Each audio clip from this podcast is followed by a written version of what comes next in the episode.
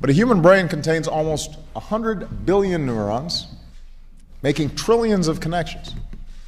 So Dr. Says it's like. Notre cerveau. Extrait de la conférence américaine du projet BRAIN de 2013 sur la neuroscience. Le 12 avril 2013, inaugurant le projet BRAIN, Barack Obama déclara L'humanité est parvenue à identifier des galaxies qui sont à des milliards d'années-lumière d'ici, à étudier des particules bien plus petites qu'un atome.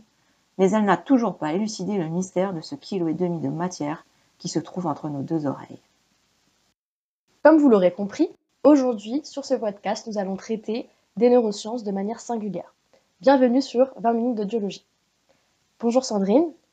Bonjour Karina. La première question que je me pose, c'est finalement en quoi le cerveau est-il un organe pas comme les autres? Le cerveau, siège de notre conscience, a la capacité de répondre à l'environnement dans lequel il est connecté. Le cerveau est un organe très complexe, Karina. À l'abri dans sa boîte crânienne, c'est le chef d'orchestre de nos mouvements, de nos pensées, de notre mémoire, de notre audition, de toutes nos sensations, bref, de tous nos sens. Il a deux parties reliées entre elles, une droite et une gauche. Ce sont les hémisphères. Chacun d'eux contrôle un côté de notre corps. L'ensemble est le résultat de signaux qui passent par les neurones, cellules de base du cerveau. D'accord. Et est-ce qu'on peut dire que les neurones sont vecteurs de messages? Oui, tout à fait. Ils traitent et transmettent les informations de façon chimique et électrique. Il faut savoir qu'il y a au moins 100 milliards de neurones dans le cerveau. Chaque neurone prend contact avec des milliers d'autres, formant des connexions que l'on appelle des synapses. Ceux-ci sont connectés les uns aux autres, formant des réseaux neuronaux qui nous permettent de sentir, de bouger, de voir et d'entendre. Ils reçoivent des messages du monde extérieur par les organes de nos sens. La vue, l'ouïe, l'odorat, le toucher, le goût, bref, tu auras compris, nos cinq sens. Par les yeux pour la vue ou les oreilles pour l'audition par exemple. Ces messages n'arrivent pas n'importe où dans le cerveau. Ils arrivent dans une zone bien précise, selon le sens stimulé. Ce sont les aires fonctionnelles. Il y en a de type motrice, sensorielle ou encore d'association. Par exemple, dans les aires sensorielles, tu trouveras le cortex auditif ou le cortex visuel. Les aires d'association, quant à elles, sont responsables des fonctions cognitives, comme le langage. Chaque cortex est composé de son réseau de neurones. En toute franchise, je trouve ça un peu compliqué. Ah, ben, imagine tout simplement le cerveau comme la carte de France avec ses différentes régions qui seraient des régions de neurones reliées entre elles par des routes. Et pour le sens de l'audition, ça se passe comment? Comme tu as dû le comprendre, nos sens collaborent. Ils sont liés les uns aux autres, y compris l'ouïe et la vue. Dès que l'on voit des mouvements de lèvres provoqués par de la parole, notre centre de l'audition s'active, même quand il plane le silence le plus complet. Nous pouvons tous nous rappeler d'une expérience similaire. Nous comprenons mieux ce que quelqu'un dit lorsqu'on le voit le dire. Nous entendons avec notre cerveau, pas avec nos oreilles. Bien évidemment, nos oreilles capturent les sons qui sont acheminés vers le cerveau et qui les interprètent. Ainsi, l'ouïe, et en particulier la compréhension orale, résulte d'un processus non pas mécanique, mais cognitif. La manière dont le cerveau répond aux ingrédients du son, le ton, la vitesse, le timbre, donne des informations clés. Entendre, c'est penser. Entendre, c'est penser. D'accord. Mais alors, comment fonctionne le son, finalement? Ben, Prenons un peu de recul pour comprendre comment il fonctionne. Une fois qu'il a voyagé de nos oreilles jusqu'à notre cortex auditif, différents centres de traitement vont extraire les ingrédients du son. Sa hauteur, son rythme, son timbre, la vitesse et le volume. Les progrès récents des neurosciences nous montrent que les sons ont réellement un impact sur chaque aire clé du cerveau, affectant le centre des émotions, de la mémoire et de l'engagement. On peut citer l'intensité émotionnelle liée à la diffusion d'une voix familière par exemple, ou encore la mémoire à long terme pour les caractéristiques acoustiques des souvenirs et des sentiments. Ensemble, ces mesures brossent un tableau complet de notre capacité cognitive à lier l'information auditive à des émotions et des souvenirs. En d'autres termes, le cerveau filtre les sons jugés sans importance. Sans que nous nous en rendions compte, il s'affaire en permanence, faisant le tri parmi les innombrables sonorités qui nous entourent et décidant de l'importance à donner à chacune d'entre elles, en fonction de notre intention d'écoute. Les sons font tellement partie de notre univers qu'ils nous imprègnent de façon consciente et inconsciente dans les domaines les plus variés de notre vie. Notre oreille est stimulée par les sons de façon quasi permanente, pour le meilleur et pour le pire. Les sons ne touchent pas seulement l'oreille, mais le corps entier. Selon les personnes ou les circonstances, c'est un aspect ou un autre qui est mis en jeu. Prenons un exemple. Euh, S'il survient un fort coup de tonnerre, comment réagiras-tu, Karina? Oula, euh, sûrement par la peur, c'est certain même. Je déteste l'orage, je pense que j'irai me confiner dans ma chambre. Hmm. Bah moi, tu vois, l'orage me fascine.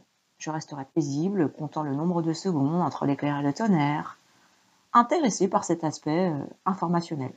Tu vois, dans une même situation, nous nous retrouvons avec deux réactions différentes. Le niveau le plus immédiat est peut-être l'émotion, que le son ou la musique nous procure, de plaisir ou de déplaisir, quelquefois d'extase, comme l'orage. Ok, donc finalement, c'est le cerveau qui transforme et qui interprète les sons. C'est bien cela. Une fois que notre cerveau a distingué la source d'un son, il compare le son au son stocké dans notre mémoire. Ce faisant, il détermine si le son correspond à un son que nous avons déjà entendu, et donc s'il nous est connu, comme l'aboiement d'un chien par exemple. Il peut extraire plus d'informations sur notre environnement. Un simple Bonjour Karina, entendu au bout du téléphone, peut te permettre de déterminer le genre de ton interlocuteur. Est-ce un homme ou une femme? La réponse est généralement immédiate, évidente, parce que les voix féminines et masculines se distinguent en termes d'acoustique. Mais il arrive aussi que notre cerveau ne trouve aucune référence à un son dans la banque de données de notre mémoire. Il peut alors l'ajouter et l'intégrer. À partir de données telles que le temps nécessaire au son pour produire un écho et la qualité d'écho créé par le son, notre cerveau nous donne une idée de l'espace qui nous entoure. Les différentes surfaces présentes dans une salle opèrent un changement sur le son alors qu'il rebondit sur elle pendant leur acheminement à nos oreilles. Tous ces calculs sont effectués de manière simultanée dans notre cerveau. Une bonne audition exige que le cerveau reçoive toutes les informations dont il a besoin. Si le cerveau ne reçoit pas l'intégralité des ingrédients du son lui permettant de traiter l'information, il va redoubler d'efforts pour déterminer la recette qu'il reçoit. Et si on s'intéresse à l'apprentissage de la musique? Alors, l'apprentissage d'une langue ou de la musique va permettre de développer des facultés auditives particulières. Ces facultés reposent sur des modifications de la structure et du fonctionnement cérébral. Par conséquent, l'audition d'un même son peut activer les aires cérébrales de manière différente selon les individus. Et l'apprentissage du langage?